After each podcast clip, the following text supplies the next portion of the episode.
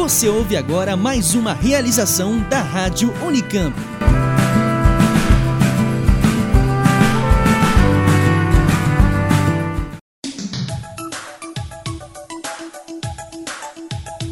Está no ar Orelha de Livro, uma produção, editora da Unicamp.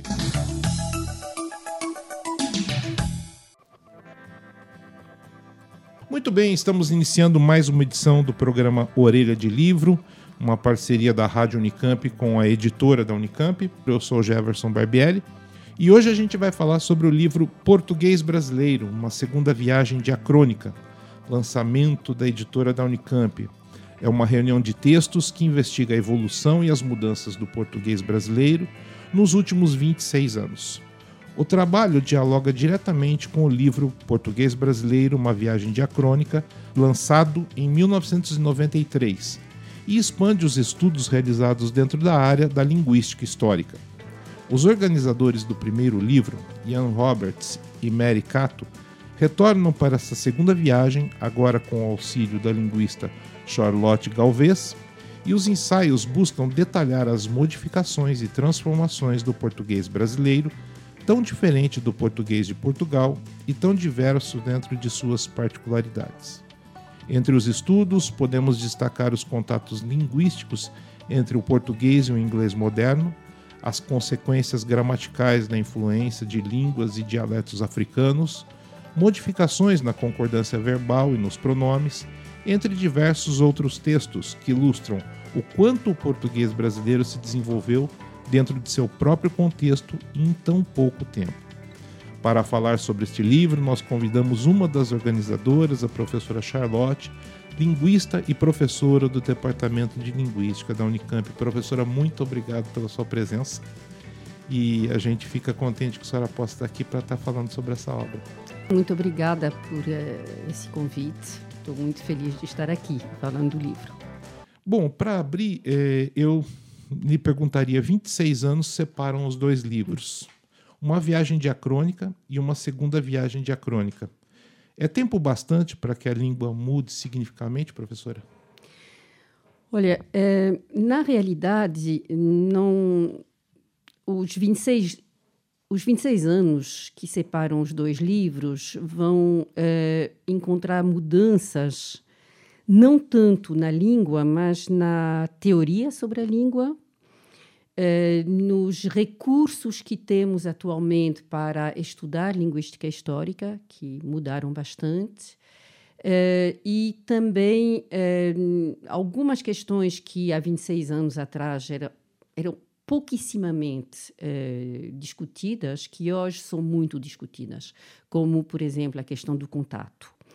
Uh, se a língua mudou em 26 anos, é difícil saber disso exatamente, uhum. realmente é, é, pouco tempo.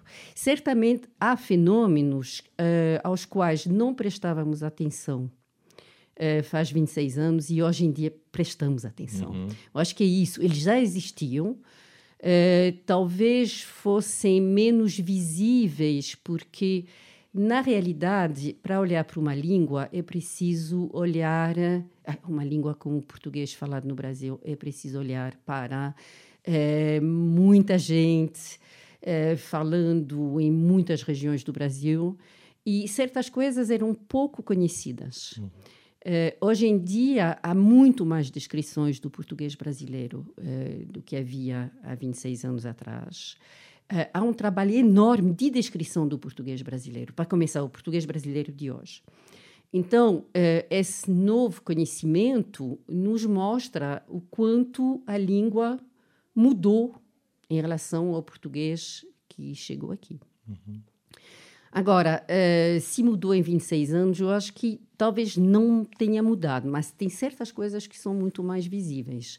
Eu vou dar um exemplo, por exemplo. Uh, construções do tipo Eu Te Vi Você. Uh, que, bom, aqui em Campinas não se ouve tanto, mas em certas regiões do Brasil se ouve muito e há muito tempo, mas só foram descritas há pouco tempo. O fato também, uma coisa que me chamou a atenção recentemente, é que agora que eu sou uma senhora, que as pessoas me chamam de senhora, eu notei que, ao mesmo tempo que me chamavam de senhora, diziam: Ah, eu te deixei alguma coisa na tua mesa. Agora, se as pessoas me chamam de senhora, como é que ela, elas também me dizem: Eu te deixei? Uh, então, há, há, uma série de coisas no português brasileiro falado que diz respeito, por exemplo, aos pronomes como te, você, uh, que têm sido uh, descritas ultimamente. Então, isso muda a nossa percepção da língua. Né? Cada vez mais prestamos atenção ao que as pessoas falam efetivamente. Agora, o que mudou muito nesses 26 anos é que, bom, na época era o comecinho dos estudos sobre a história do português brasileiro.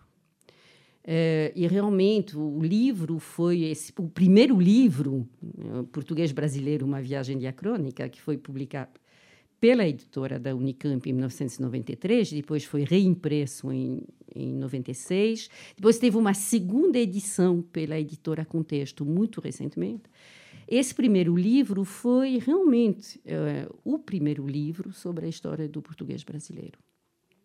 Então, o que, que mudou desde então? Acho que mudaram três coisas. A, a, a teoria linguística mudou bastante. Um, e, uh, em particular, uh, o que mudou muito na teoria linguística foi uh, a nossa compreensão de como as línguas diferem, uhum. em, em que, que elas diferem e, e como elas diferem. Isso é muito importante, porque quando olhamos para a história de uma língua, comparamos estágios sucessivos dessa língua. E no caso do português brasileiro, obrigatoriamente comparamos o português brasileiro com o português europeu. Então, o que, que é diferente, afinal? Né? Quais são as, uh, os pontos uh, profundos uhum. dessa diferença? Até que ponto essa diferença é superficial? Até que ponto ela não é tão superficial? O que pode até nos levar a perguntar: é a mesma língua? Não é a mesma língua? Então, isso mudou bastante. Isso ficou. Hoje em dia, podemos pensar nessas questões de maneira mais rica, eu acho. A segunda coisa que mudou eh, foi a metodologia, porque isso tem a ver com os dados. Eh, de uns tempos para cá, de uns 20 anos para cá, eh, desenvolveu-se uma metodologia de construção daquilo que chamamos de corpus linguístico, ou corpora, que seria o, o plural, corpora linguísticos, ou seja, grandes quantidades de dados. Então, podemos citar dois grandes projetos uh, no Brasil. O projeto do, da história do português uh, brasileiro, o PHPB, hum. uh, que é um projeto nacional que junta grupos, equipes regionais e que produziu uma quantidade de documentos absolutamente extraordinária. E um projeto que eu tenho eh, coordenado, que é um projeto de um grande corpus do português, não só brasileiro, mas também europeu, e que tem uma característica diferente, que é um corpus totalmente eletrônico e um corpus anotado. Então, com isso, podemos ir muito mais longe na descrição e na compreensão dos fatos. E a terceira coisa é a questão do contato, a qual possivelmente vamos voltar. Sim, é? com certeza. É, isso também tem a ver né, com o tempo, o número de pessoas que foram se envolvendo nesses estudos também foram aumentando, né? Exatamente. Porque à medida, à medida em que é, você vai apresentando, outras pessoas se interessam. Quer dizer, hoje você tem muito mais pessoas, muito, pesquisadores trabalhando em cima disso tudo, né, professora? Com certeza, porque o, o, em 1993 havia relativamente pouca gente trabalhando sobre a história do português brasileiro. Havia, mas eram poucos os pesquisadores. Uhum. Hoje em dia, há muitos grupos pelo Brasil afora trabalhando sobre a, a, história do português brasileiro. Os estudantes uh, se, uh, se interessam muito por isso. Uh, porque tem a ver com as raízes Sim. das pessoas também. A uhum. língua é, constitui a, a identidade. Então, eh, os jovens gostam de fazer esse trabalho, gostam desse trabalho de eh, produzir documentos, achar documentos antigos, estudar esses documentos e ver como a língua brasileira se constituiu ao longo do tempo. É, uma, é, é um assunto fascinante. É e hoje em dia, muita gente, realmente, muitas publicações. Isso é bom, isso é muito bom. Professora, viagem diacrônica, qual o sentido dessa expressão que é o subtítulo do livro? Então, diacrônico quer dizer através do tempo, não é? E eh, a linguística, eh, a linguística histórica é uma área eh, da linguística que muitas vezes também é chamada de linguística diacrônica, né? Porque ela se preocupa com a mudança das línguas ao longo do tempo.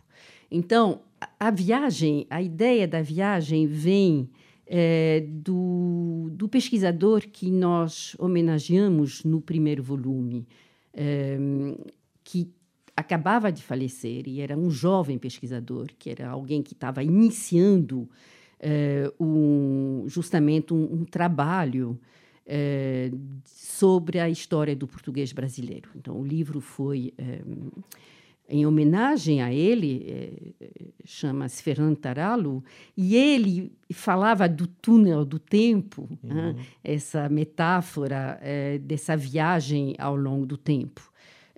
Por, e ele tinha, ele tinha organizado um livro chamado Tempos Linguísticos. Então, a viagem, a viagem no tempo é uma imagem bastante uhum. popular até. Uhum é, por isso que ficou como é, subtítulo do primeiro volume e voltou a ser o subtítulo do segundo, do, do atual, e é a segunda viagem diacrônica, porque nós temos uma relação muito forte com, com o primeiro livro. Não é? Uhum. Essa é a ideia. Então, uhum. viagem é, no tempo. É interessante. Sujeito nulo, objeto nulo, é, enfraquecimento da concordância, orações interrogativas. Quais foram os critérios para a escolha desses e dos outros temas abordados nos ensaios, professora? É, eram os temas sobre os quais as pessoas trabalhavam na época do primeiro livro e tentamos trazer isso de novo no segundo. É, são temas essenciais quando se fala do português brasileiro, porque são lugares de diferença com o português europeu. Uhum. O sujeito nulo, por exemplo, é, que é o sujeito oculto das uhum. gramáticas tradicionais. É, é uma há uma diferença forte é, na distribuição, na frequência do sujeito nulo do português brasileiro quando se compara com o português europeu.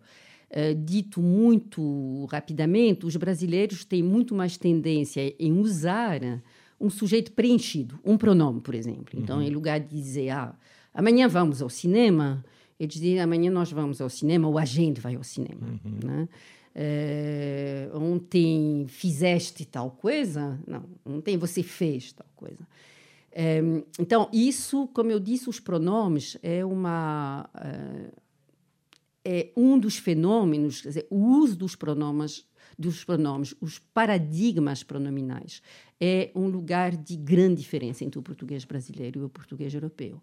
O objeto nulo é a mesma coisa, seria o objeto oculto. Uhum. Dessa gramática tradicional fala pouco, é, mas o objeto oculto é aquele que, na realidade, substitui o pronome objeto. E, geralmente, o pronome objeto, no português padrão, é um pronome clítico, o T, eu estava falando do T, uhum. mas uh, o pronome clítico de terceira pessoa, que é o O, a, os, as, esse praticamente sumiu do português brasileiro falado. Uhum. É?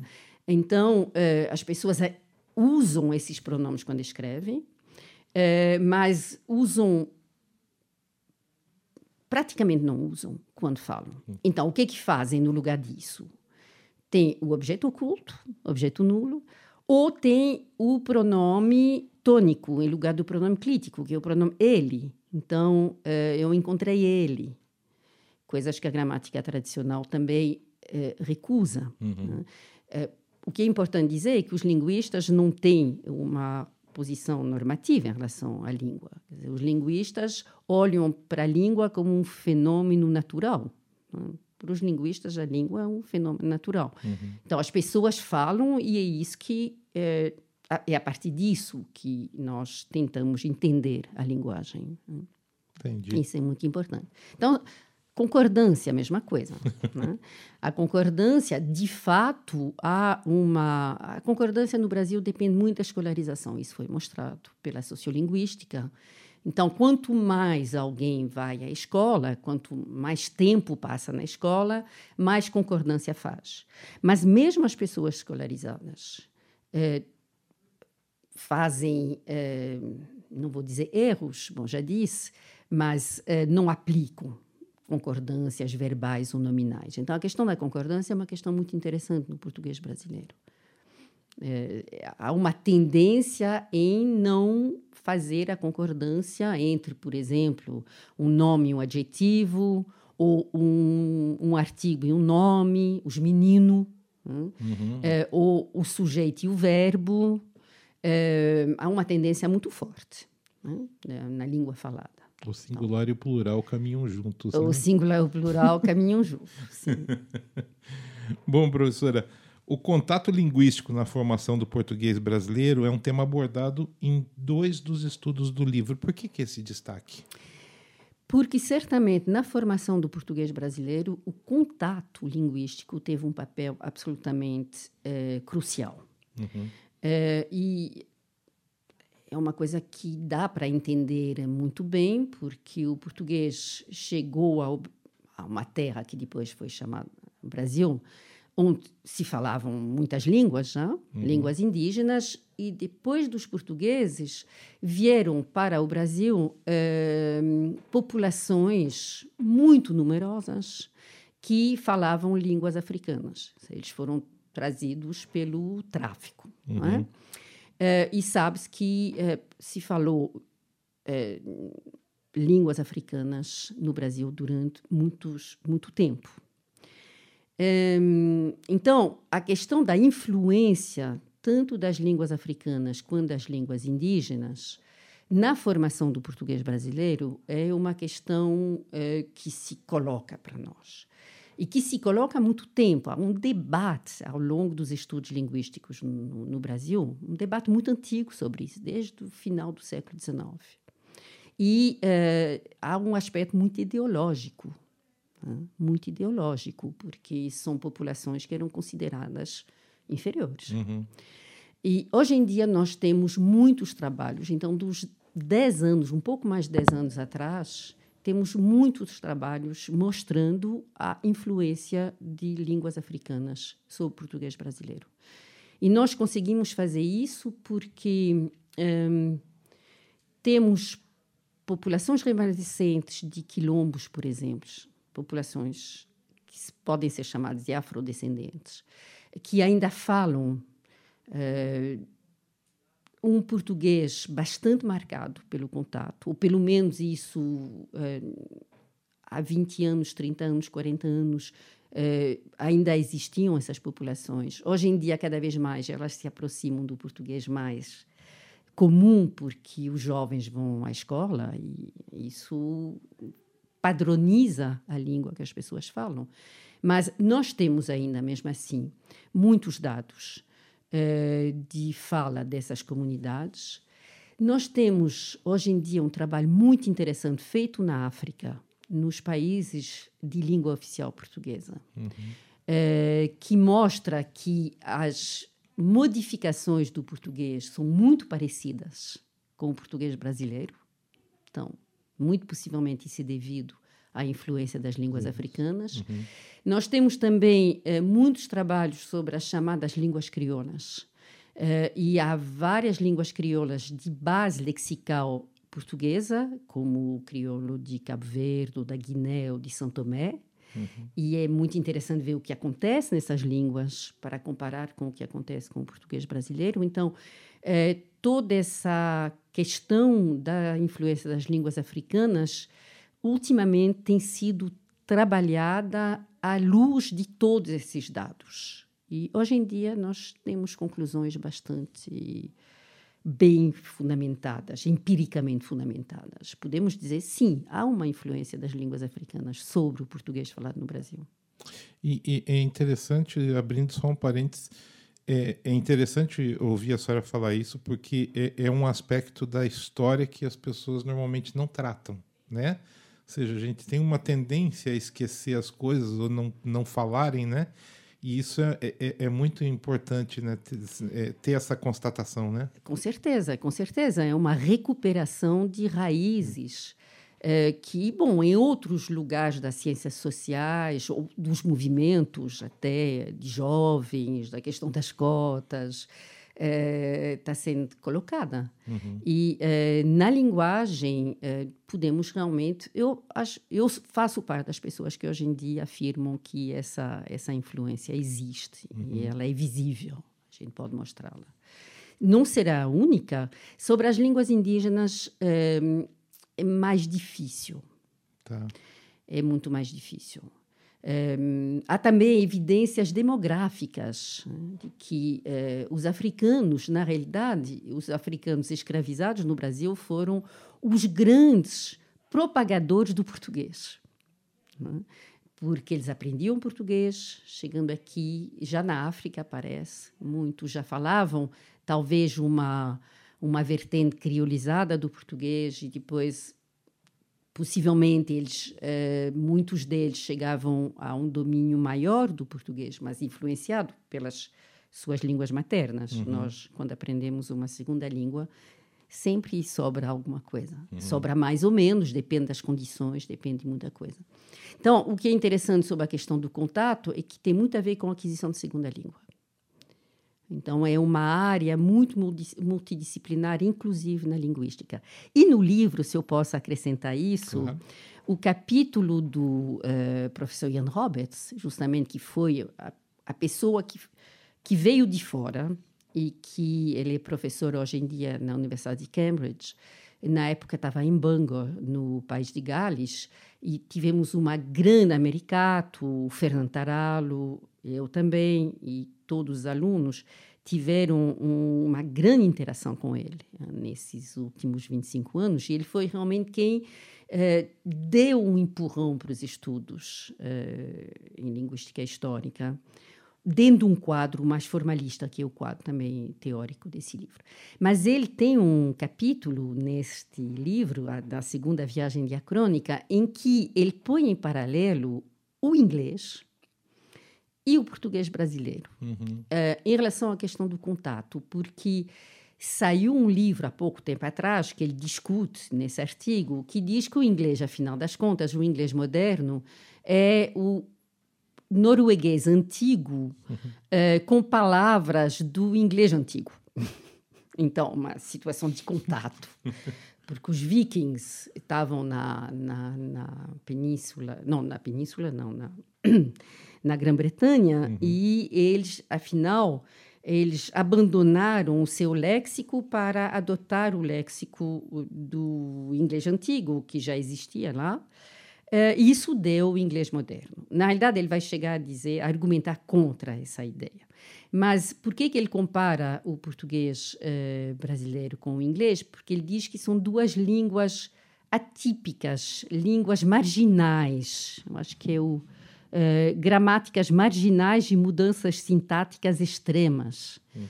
E uh, o inglês é marginal na família germânica e o português brasileiro é marginal na família românica. Uhum. E os dois sofreram uh, mudanças extremas. Então, isso é muito interessante. Que é interessante também é que no capítulo dele ele se diz convencido pela ideia de que as línguas africanas tiveram um papel muito grande. Ele não está convencido que o, a, a, língua viking, que era uma língua escandinava, teve influência sobre o inglês, mas uhum. ele está convencido que as línguas africanas tiveram uma influência sobre o português no Brasil. Interessante isso. Ainda existe uma noção de que o português brasileiro seja periférico e inferior ao português de Portugal ou nossa língua, em suas particularidades, já é mais do que independente, professora? Eu acho que não é mais considera considerada como periférica, até porque falada por duzentos e tantos milhões de habitantes, e a língua de Portugal é falada por 10 milhões de habitantes, ou talvez um pouco mais atualmente. Uh, não, eu acho que não é mais uma língua periférica.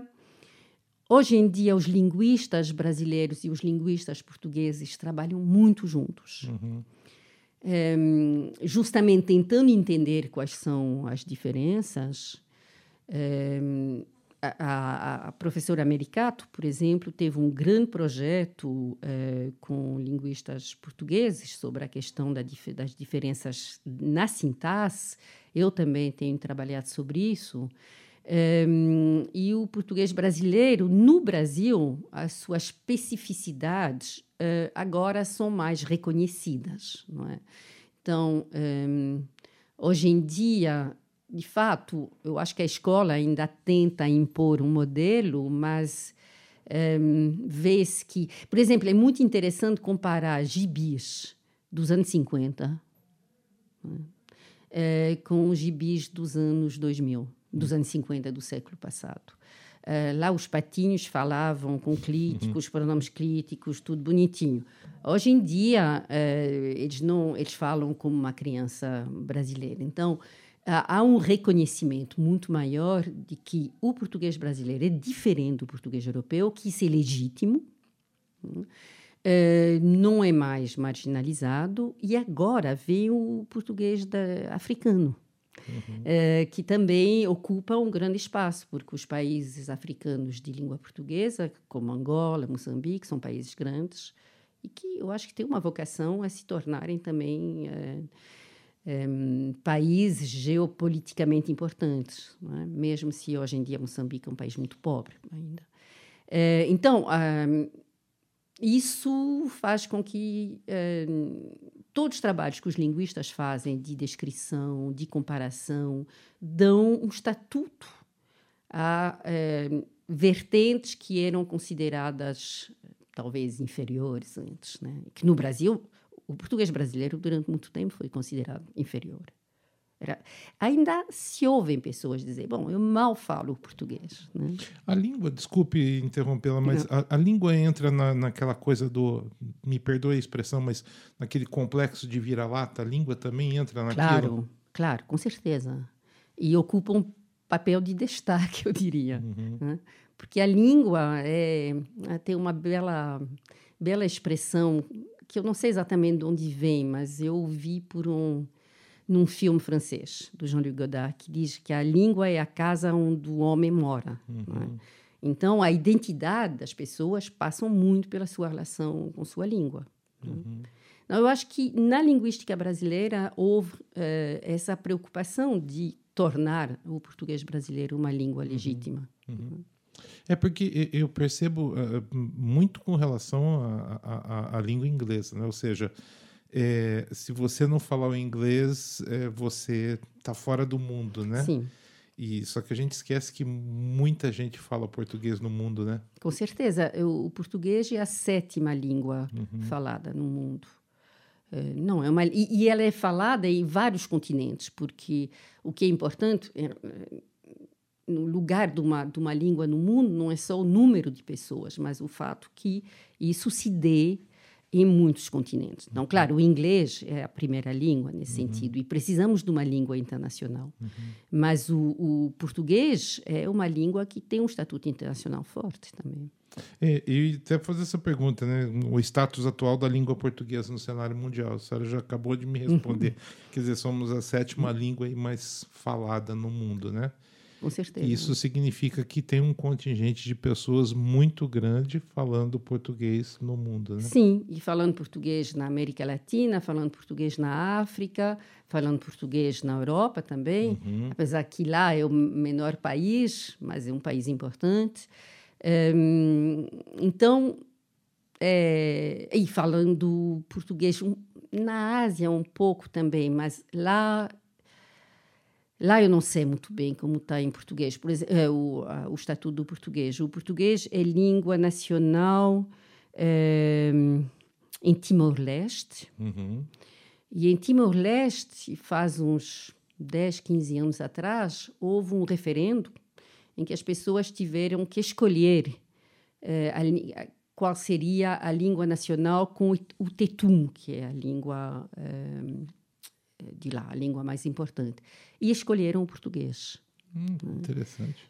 Um, e, bom, o português era falado também, foi falado em Macau, na China, mas eu devo dizer que uma vez eu fui a Macau e descobri que muito pouca gente fala português em Macau. é, mas, enfim, é uma, é uma língua que viajou muito, aliás, falando em, em viagens. Uhum. É uma das línguas que mais viajou pelo mundo. Né? Os portugueses foram os grandes viajantes, navegadores, Sim. levaram o português com eles. Professora, nós estamos chegando ao final do programa e eu não lhe perguntei alguma coisa que a senhora gostaria de falar a respeito, porque isso, é, do jeito que vai, poderia construir mais 20 perguntas a respeito do livro, porque é belíssimo, mas tem alguma coisa que a senhora gostaria de dizer da qual não perguntei ou, ou que a senhora gostaria de ressaltar a respeito da obra? Uh, sim, bom, uh, é uma obra coletiva um, de pesquisadores do português brasileiro que estão em várias universidades uh, brasileiras, na Unicamp, na USP, na UFMG, na Federal do Paraná. Quando a gente começa a fazer lista, o perigo é esquecer. Esquecer, né? um, mas isso é importante. eu acho que hoje em dia há uma rede eh, de linguistas no Brasil eh, e trabalham bastante juntos. Eh, esse livro, esse segundo livro, foi dedicado a uma colega nossa que faleceu também prematuramente e que fazia parte do conjunto dos estudantes do primeiro livro, uhum. que depois se tornou professora na Universidade Federal da Bahia. Então, esse livro é dedicado a ela. E o, o Jan Roberts, que escreveu a, o Pós-Fácil, diz que agora ele está esperando ansiosamente pela terceira viagem diacrônica. É bom, logo, logo, pelo visto, a gente vai ter a terceira viagem diacrônica, porque eu acho que tem muito assunto ainda. Né, tem muito assunto, muito assunto. Professora, uh, quem uh, quiser adquirir a primeira obra é, onde que ela pode encontrar ainda pela editora da Unicamp? Se encontra... Então, na edi a editora da Unicamp tinha feito uma reimpressão em 96, que, uhum. para dizer a verdade, eu não sei qual é a situação, se o livro está esgotado. Esse livro teve um grande sucesso, Sim. por ser um livro pioneiro. Uhum. Foi reeditado pela editora Contexto em 2018. Okay. Então, esse é fácil de achar. Esse é fácil pela editora. Uhum. Agora, o segundo livro, né, o Português Brasileiro, Uma Segunda Viagem Diacrônica a gente encontra no site da, da editora da Unicamp. Sim. Né? E eu, eu convido todos a, a, adquirirem o livro e a lerem o livro, porque realmente é uma obra belíssima, né, professora? Eu muito fiquei obrigada. muito contente. Fico contente. Professora, muito obrigado. É a primeira vez que a senhora está aqui na rádio. Sim. Eu espero que seja a primeira de outras, de muitas, né, que volte, porque eu acho que é, esse é um assunto que a gente sempre tem muita coisa para ser dita, né? A gente tá, parece que está sempre descobrindo uma coisa nova, alguma mudança. Eu fico muito agradecido que a senhora tenha aceito o convite, tenha vindo e que volte outras vezes. Eu também é, agradeço muito o convite. Eu gostei muito de estar aqui. Uhum. Né? É, é, muito bom essa conversa. Eu eu aceito voltar. É, sim, perfeito. O convite está feito. Volte quando quiser. Muito obrigada. Bom, é, nós conversamos com a professora Charlotte Galves, aqui do é, Departamento de Linguística da Unicamp, do Instituto de Estudos da Linguagem, o IEL, né? Nós falamos sobre uh, o livro Português Brasileiro, uma segunda viagem diacrônica, um lançamento da editora da Unicamp. Eu lembro que se você tiver alguma dúvida, alguma sugestão, alguma crítica, por favor, nos encaminhe um e-mail para radio@unicamp.br ou então pelo nosso telefone 19 3521 2063.